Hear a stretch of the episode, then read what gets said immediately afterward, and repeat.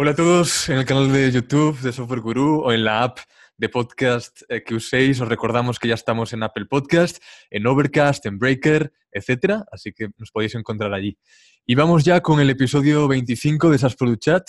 Como ha pasado en algún otro episodio pasado, eh, os traemos hoy un invitado que nos va a hablar de, de cómo trabaja en remoto con una compañía global, cómo lo integra con una vida sana y sus consejos para el que esté pensando en dar este paso.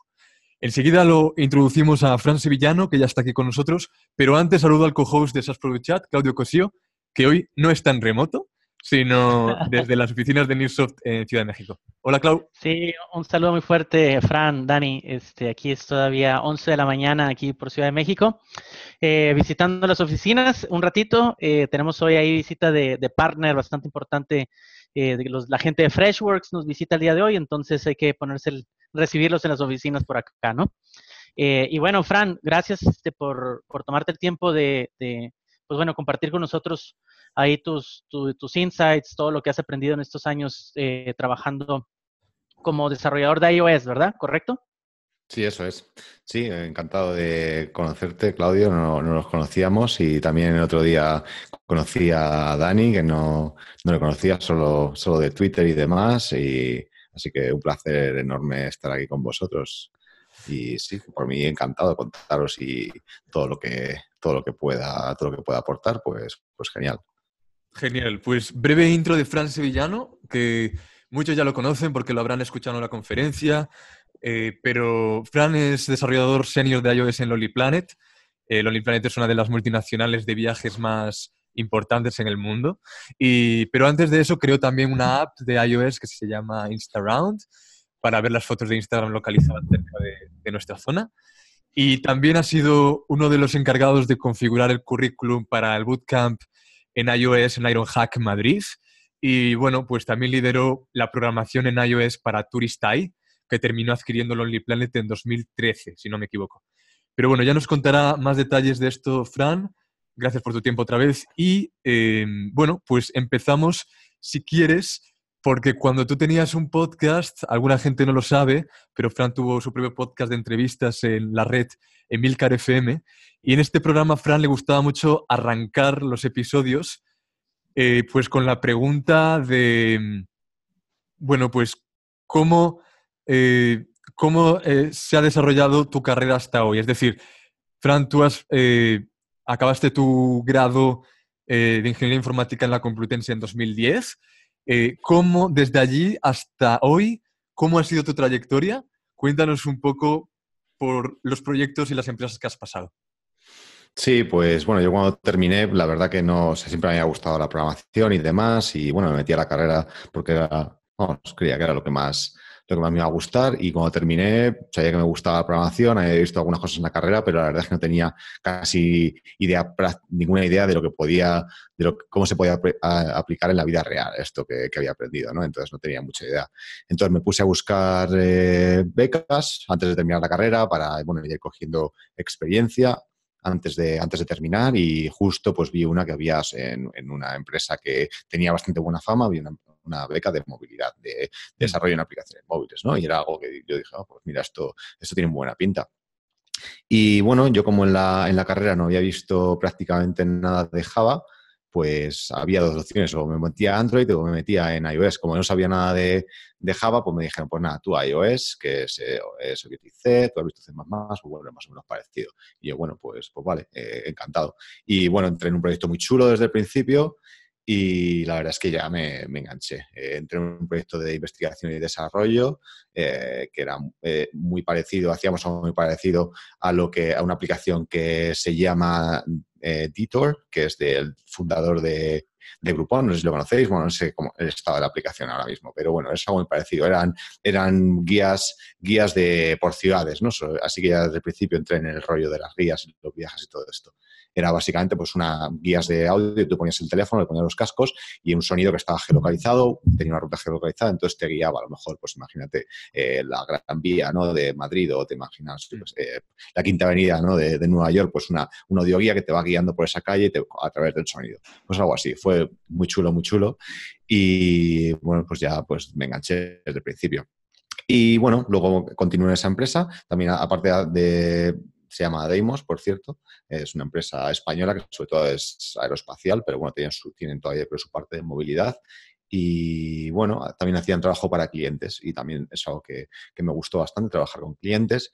Lo que pasa que llegó un momento que a mí empecé a entrar dentro del mundillo startup y tal, a conocer gente de, ese mundillo, entonces pues me pico ya el gusanillo de trabajar en, un producto. Eh, más que con clientes, ¿no? Quería estar dentro de, pues eso, todo, haciendo piña, trabajando en un producto con más gente y tal. Y justo pues, por esa época, en 2012 así, conocí a, Javier eh, Escribano, eh, que es uno de los fundadores de Turistai, y, bueno, y justo pues al poco tiempo vi que necesitaban un, desarrollador de iOS y dije, pues nada, esta es la mía. Así que hablé con ellos y, al final acabé, acabé entrando a trabajar ahí con ellos.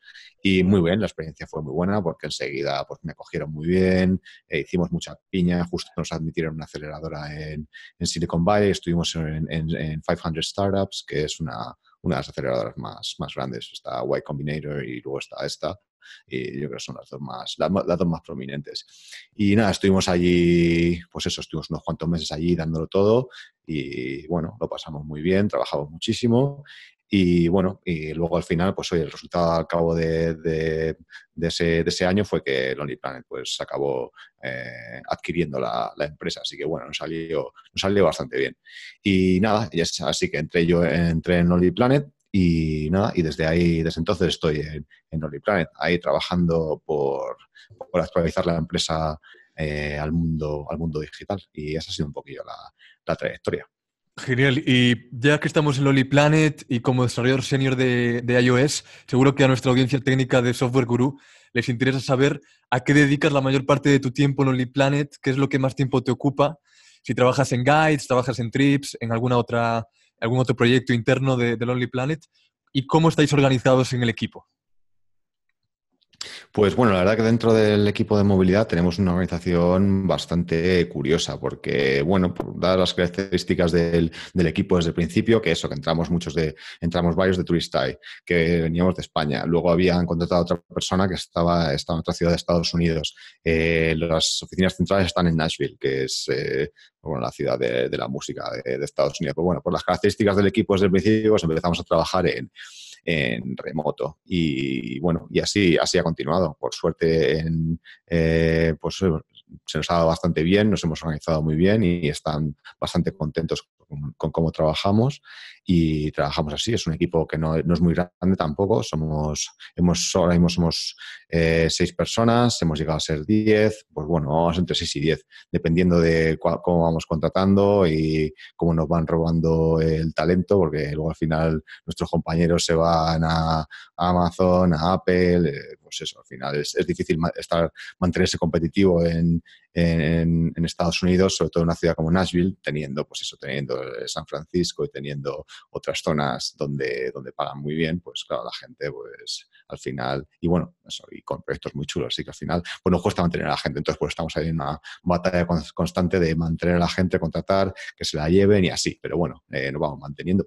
Y bueno, pues trabajamos, no sé si quieres que te cuente más detalles de así de, sí, sí, sí. de Sí, sobre, todo, sobre todo porque todos los que nos escuchan en Software Guru básicamente son desarrolladores, gente que trabaja en equipos de ingeniería.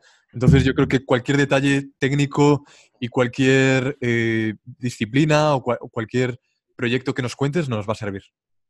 Mm, sí, pues bueno, eh, ahora estamos muy centrados en guides. Eh, ha habido otros momentos que, como, como bien dices, hemos también he trabajado en otras aplicaciones como Trips, que lanzamos eh, eh, hace, eh, cuando fue? No sé, hace un año, año y medio, no sé si algo más, ya perdí un poco la, cuenta. Y bueno, pero ahora mismo estamos muy centrados en Guides y en integrarla con el resto del, de, la, de, la, plataforma de Lonely Planet, porque eso, ahora mismo la, la, experiencia que consigues en la web no, es, no está muy alineada con lo que consigues en, en lo que tienes en, las, aplicaciones. Entonces estamos intentando unificar todo eso para darle, para darle más consistencia y que puedas, y que un, usuario pueda pasar de una a otra de, forma, pues eso, sin, problemas. Entonces, pues eso es lo que estamos trabajando ahora. En eh, Guides lanzamos como un, un, bueno, un, un, primer, un primer paso por, por entrar en el mundo del móvil, porque el OnlyPlan estaba un poquillo, un poquillo ahí, pues bueno, le faltaba, pues eso también entramos nosotros. Y bueno, poco a poco lo hemos ido, lo hemos eh, ido evolucionando y es en lo que seguimos trabajando. Entonces, pues bueno, ahora trabajamos en, en Guides. Dime. Una pregunta, eh, y acabas de tocar un tema muy interesante, ¿no? Que es el cómo estandarizas la experiencia de usuario tanto de desktop al móvil, ¿no? que sabemos que son como, que hay un gap muy interesante ahí que la mayoría de las empresas están ahorita batallando, ¿no? Y lo acabas de decir ahorita con, con Lonely Planet.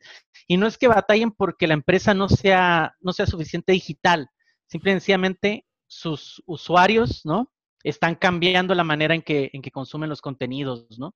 Entonces, ahorita tú como, como desarrollador senior, ¿cuáles, cuáles son las, los retos que, que enfrentas, no? O sea, obviamente tienes al product owner, tienes a los PMs, y el, el, rol tuyo ahorita de como senior developer de iOS, ¿cuál es? ¿no? O sea, ¿cuál es tu, tu, tu día a día y qué mm, buenas prácticas podría recomendarle a la audiencia de Software Guru, ¿no?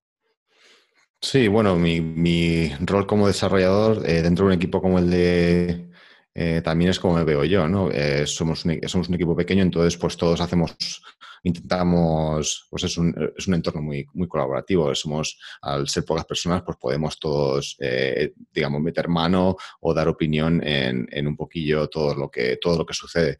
Entonces, pues bueno, desde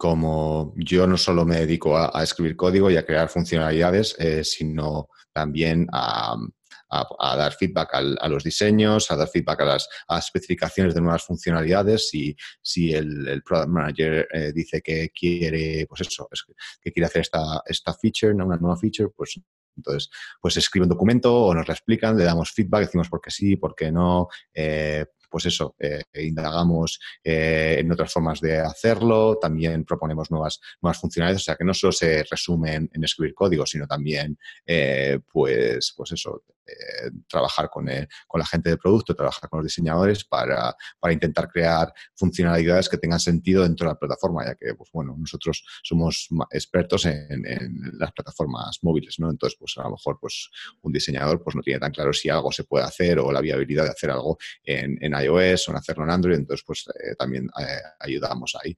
Y bueno, una cosa que hacemos en Lonely Plan, que no sé si es demasiado habitual, también trabajamos bastante cerca de los, de los usuarios. Eh, nosotros respondemos directamente muchas de las, de, pues, de las quejas de, los usuarios, estamos muy pendientes de las, de las reviews del App Store, entonces intentamos estar muy cerca de, pues de los usuarios y escucharles con bastante frecuencia. pues eso, ahora desde que se pueden responder las reviews del App Store lo hacemos, desde tenemos un canal, tenemos canales muy directos de, comunicación con los usuarios eh, y, lo tomamos bastante en serio para intentar siempre estar, estar ahí. Entonces, pues, bueno, esas son algunas cosillas que a lo mejor eh, no son tan, tan habituales o como que, hacemos nosotros dentro del Only Planet, eh, aún siendo desarrolladores. Sin duda, creo que, tengáis... bueno, Clau, Clau, dale. El, tema del, del user feedback, creo que a nivel de de cualquier producto, ¿no? O sea, en cualquier plataforma es crítico, ¿no? Y qué bueno que lo mencionas, que Luna y Planet pues sí está, se fija mucho en el tema de, los reviews en el App Store, ¿no? Eh, más o menos, ¿qué porcentaje de los comentarios, digamos, o feature requests que realizan a través del, de esta plataforma que son los reviews del App Store pasan realmente al backlog de, de, de ustedes para implementar en como una nueva feature? ¿El porcentaje es alto, bajo? No sé, bueno. Eh, hombre, es, bajo, porque bueno, hay muchos, ¿no? A lo mejor cada uno tiene, tiene su idea de lo que quiere que haga la aplicación y es, no sé, es una idea muy, muy peregrina de, lo que puede hacer, ¿no? Que quieren que haga, yo que sé, algo muy extraño y es, y es raro, ¿no? Y luego también suele ser que las, las más frecuentes, pues ya las, las hemos tenido en cuenta, ¿no? Entonces, eh, y ya las, la tenemos en el backlog y las vamos, a, las vamos a implementar. Entonces, que venga un usuario y nos pida algo y lo consideremos, pues yo creo que es relativamente raro, pero, pero por eso, porque muchas son ideas que, que a lo mejor no creemos que tengan mucho sentido y otras eh, pues ya las hemos tenido en cuenta. Entonces, pues eso suele ser, suele ser bajillo, yo creo. Pero bueno, sí que nos viene muy bien para identificar, para identificar problemas que a lo mejor a nosotros se nos han escapado en testing, pues eso enseguida alguien nos dice, oye, esto, esto no se ve bien, o eh, no sé, esto no se carga, lo que sea. Entonces es muy, es muy rápido. enseguida, pues enseguida nos llegan, nos llegan quejas pues, supongo que tenemos un gran volumen de usuarios, enseguida nos llegan quejas, nos ayuda mucho a, reaccionar rápidamente y a, arreglar las cosas que a lo mejor, eh, pues eso, a priorizar, a priorizar ciertos, ciertos problemas frente a otros, porque hay más gente que se queja, entonces nos ayuda, nos ayuda bastante el, feedback de los usuarios. Qué bueno, Fran. Has mencionado que sois una compañía orientada a producto, producto oriente, también participáis del soporte a los usuarios, pero también tenéis una eh, distinción y, como muchas otras compañías estáis siendo eh, amigables al, trabajo remoto, remote friendly, y eh, algunas de mis compañías favoritas ahora mismo son solo remoto, ¿no? Automatic, GitLab, Elastic, están creando unas culturas muy atractivas ¿no? para los empleados. llevas cuatro, más de cuatro años trabajando en remoto. ¿Por qué decidiste trabajar en remoto? O sea, yo me lo he planteado alguna vez, lo he intentado, pero siempre, como hablamos en el, en el episodio 17, eh, trabajar desde casa pues tiene sus evidentes ventajas, como el tráfico caótico, puedes trabajar desde cualquier sitio, flexibilidad en tu setup, etcétera, pero tiene sus inconvenientes, ¿no? Eh, pues muchas veces si el equipo no sigue estas reglas de una empresa distribuida, eso te perjudica, eh, pues tienes que leer el issue, tienes que testearlo, corregirlo, comitarlo tú solito. Bueno, a veces eh, no es tan sencillo. Entonces, me gustaría saber cuáles fueron tus motivaciones iniciales, si fue algo que tú decidiste y, si, si sientes que no podrías volver a trabajar en una oficina ahora mismo. Ah, tampoco, es que, tampoco es que crea que no pueda trabajar en oficina, pero realmente me apetece, no me apetece demasiado. Sobre todo la parte, no es tanto trabajar en oficina, si tuviese una oficina al lado de casa, pues a lo mejor sí que, sí que lo haría más. Pero pero bueno, al ser, al ser un equipo que estamos pues, muy lejos, o la mayoría están en Estados Unidos, pues al final es, eh, pues bueno, no, no, queda otra. Y, y bueno, ya es verdad que tampoco, o sea, no, no me planteaba, yo cuando empecé a trabajar, pues no me planteaba trabajar, digo, ya cuando en el futuro voy a trabajar desde casa porque es lo que siempre quería hacer, ¿no? Fue un poco, pues fue un poco las circunstancias. Llegó eh, Lonely Planet, nos dijo, es queréis venir a Estados Unidos y yo en particular, pues no me quería mudar a Estados Unidos. Me gusta mucho Estados Unidos, pero no estaba en mis planes, no estaba en mis planes irme para allá. Entonces, pues dije, bueno, si yo puedo quedarme aquí, pues a mí me encantaría quedarme aquí, trabajar con vosotros, ir, ir eh, pues las veces que haga, eh, que haga falta, pero no, no, no, yo por mí me quedo aquí. Y entonces, pues bueno, al principio eh, no fue demasiado intencionado que trabajásemos así, pero bueno, por las características del, del, equipo, como os he dicho, pues, pues empezamos así y bueno, y ha sido un proceso de aprendizaje. Empezamos, eh, había más gente en la oficina al principio, entonces es verdad que era más difícil, es uno de los grandes problemas de esto de trabajar en remoto. Si hay mucha, si las conversaciones suceden cara a cara en la oficina y la gente de, que está en casa no se entera, pues te pierdes muchas cosas, eh, no sabes por qué suceden, etcétera. Y al principio había un poco de este caos. Luego ya poco a poco nos fuimos, nos hicimos de, pasamos de ser eh, remote last a ser remote first. Entonces, como si fuésemos Ahora, aunque haya gente en la oficina, trabajando juntos, trabajamos como si todo el mundo estuviese en casa. Entonces, eso ha ayudado mucho. Todas las conversaciones suceden en, online, ¿no? En todas las conversaciones quedan casi todas registradas. Siempre hay alguna que se escapa porque es un Hangouts o lo que sea, alguien se olvida eh, tomar notas, pero bueno, todo queda, todo queda registrado, intentamos que todo quede por escrito y bueno, y tiene sus, tiene sus inconvenientes, algunos tienen, sus inconvenientes, pero, pero en general yo creo que permite, permite un trabajo muy eficiente porque porque, por ejemplo, cada una de las personas que trabajamos en casa tenemos eh, tiempo, grandes bloques de tiempo sin distracciones, ¿no? que es algo súper importante a la hora de, vamos, del trabajo que realizamos, sobre todo yo creo desarrolladores, eh, eh, diseñadores, es, tener bloques grandes de tiempo en los que puede estar centrado en una sola cosa es, es fundamental. ¿no? Es, hay, una, hay un essay por ahí de, de Paul Graham que, que, habla muy bien que es de esto, que es manager versus maker o maker versus manager o algo así y habla muy bien de esto, ¿no? El, manager puede tener, tiene bloques de media hora en los que hace una reunión por aquí, un email por allá, tal, tal, tal, pero un desarrollador, un diseñador, cuando te pones a escribir algo grande, tienes que tener tu bloque grande, ¿no? Y estar en casa te permite hacer eso, te permite sentarte. Yo, por ejemplo, me pongo aquí a las 11 de la mañana, por ejemplo, si no me apetece madurar, pongo a las 11 de la mañana y a lo mejor hasta las 2 de la tarde no paro. Y me pongo pum, pum, pum, pum, pum, y es una productividad eh, grandísima. No, me ha interrumpido nada, nadie a lo largo de la mañana. Eh, eso, estoy completamente centrado en esto. Y entonces creo que permite mucha, mucha mucha concentración. Y, bueno. Fran, que por ejemplo trabajando desde casa puedas también caer en, algunos malos hábitos, ¿no? Como comer enfrente de la pantalla o pues tener una sensación de aislamiento y por tanto pues no querer salir, de, pasar demasiado tiempo en casa. Entonces, hablamos, hablemos un poco de las rutinas o de los descansos que tú te marcas para refrigerar un poco la cabeza y mantenerte productivo de lunes a viernes, ¿no? Eh, el, burnout al final aumenta exponencialmente si el estrés de tu trabajo lo sumas a un desgaste mental. Entonces, ¿cómo te organizas tú? ¿Cómo organizas tu horario eh, para que pues, eh, no, te desgastes tanto y, un poco para dar pautas a, la comunidad de Software Guru que se esté planteando también trabajar en remoto.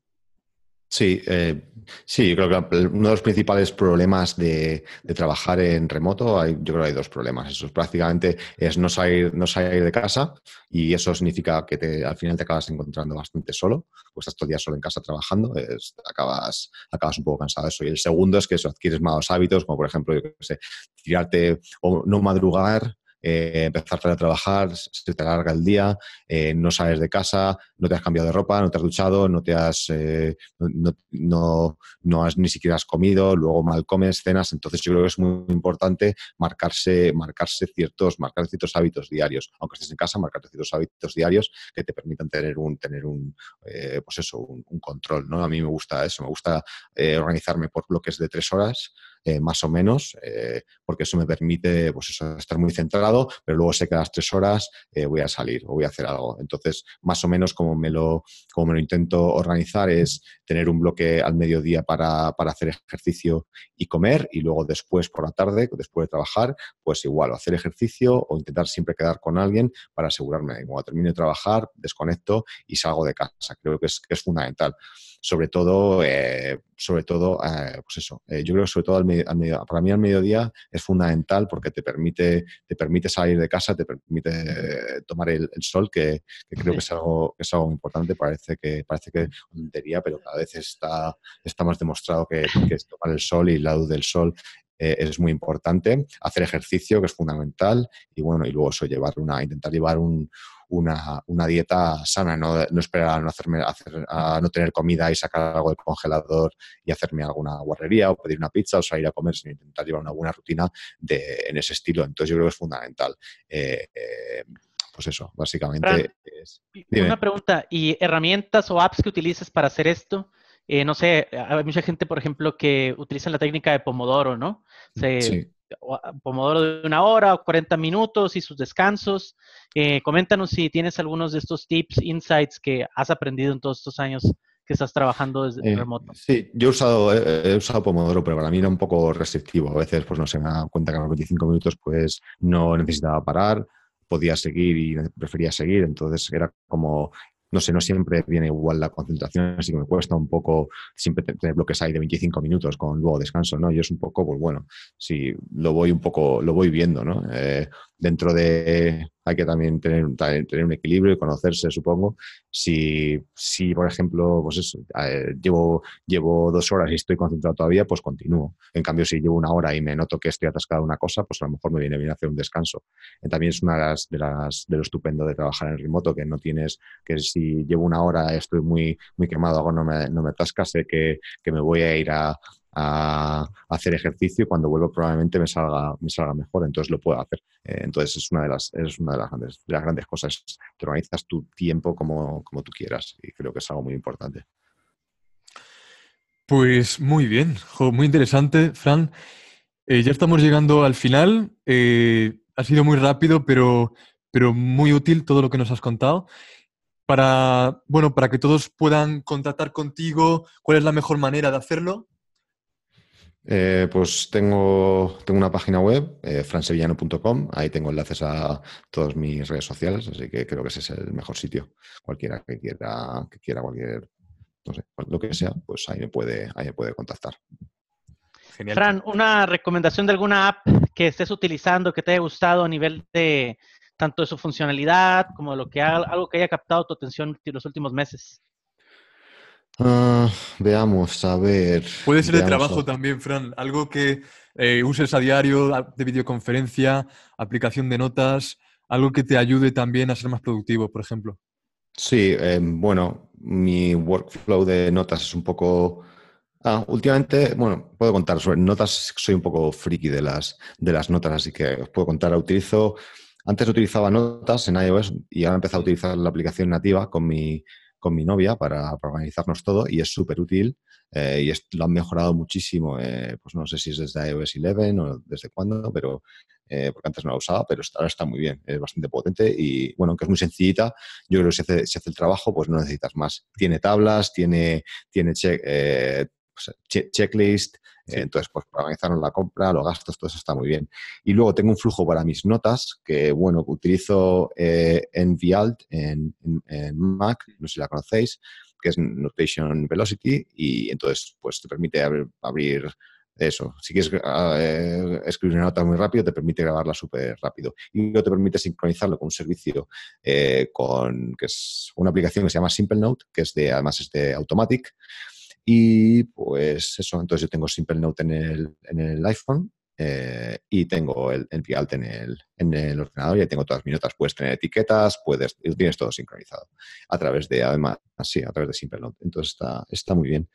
Y bueno, no sé, aplicaciones. Eh, bueno, soy un poco friki de esto de la luz, creo que es algo muy importante y que no, bueno, probablemente con el tiempo eh, empecéis a escuchar, os empiece a escuchar cada vez lo, más importante que es, porque cada vez está habiendo más, más investigación eh, sobre esto. Lo importante que es la luz y sobre todo para la gente que estamos todo el día ante la pantalla, metidos dentro de casa, eh, es muy importante eh, tomar la luz adecuada. Entonces hay una aplicación que se llama de... la pantalla, ¿no, Fran? No dice la, luz eh, de, Sí, la, luz, la, luz natural, la luz natural, ah, ambas. La luz en general. por el día es muy importante tomar la luz del sol y por la noche es muy importante no tomar la luz de las pantallas. No sé, soy un poco un poco, no sé, un poco friki con esto, pero creo que es súper fundamental. Y entonces hay una, una, aplicación que se llama Debitameter, que es un poco, es un poco truño, pero hace, hace su función, que es decirte, el, es, eh, decirte el, número de la cantidad de luz que estás, que estás absorbiendo en ese determinado día. Entonces, si está nublado y dependiendo de la época del año, la luz se absorbe diferente, ¿no? la, eh, luz eh, por, la, la, refracción de la atmósfera incide de una forma diferente. Entonces, yo creo que es algo muy, muy sencillo y que cualquiera puede hacer y que creo que puede mejorar mucho la salud, la productividad, todo. Eh, no sé, Marco, que ya del ejercicio, de la alimentación, ya todo el mundo sabe, pero de esto es algo que creo que es muy importante. Entonces, pues bueno, yo animo a todo el mundo a que sea un poco más, más consciente de eso. Y luego, bueno, ya, algo que más ya sabemos es la luz por la noche, no ver luces, luces azules, no estar con la, con la pantalla de, eh, eh, todo esto, ¿no? Que, bueno, ya sabemos. Ya no te puedes dormir con la Mac, ¿eh, Dani? Viendo Netflix, Prime Video. bueno, ahora dicen que hay que tener el smartphone fuera de tu habitación. No lo puedes tener ni siquiera en la mesita de noche, tú. sí, eso es. O, bueno, si lo tienes con el modo nocturno. Lo más, lo más chungo es la luz azul. Y ahora ya por eso iOS tiene lo del modo, modo nocturno y todo esto que lo sacaron del Flags, de la aplicación esta. Entonces creo que es algo muy importante. Entonces, bueno, son un par, un par de, no sé, una aplicación que he estado, que, he disfrutado bastante, la verdad. Aunque no esté muy bien hecha, sea un poco confusa, pero es muy útil. Genial. Fran, muchas gracias por compartirnos todos estos aprendizajes, rutinas. Yo me he planteado muchas veces trabajar en remoto. Creo que hoy, eh, para todos los que se lo estén planteando y tomar esta decisión, ha servido mucho. Y bueno, Clau, hasta la próxima semana. Un placer como siempre. Nos vemos. Fran, un gustazo. Un saludo de aquí desde Ciudad de México. Ya saben, bienvenidos para acá cuando tengan viaje. Muchas gracias. Encantado de charlar con vosotros y encantado de conocerte, Claudio. Gracias, Fran. Gracias, Dani. Buenas noches allá por Madrid.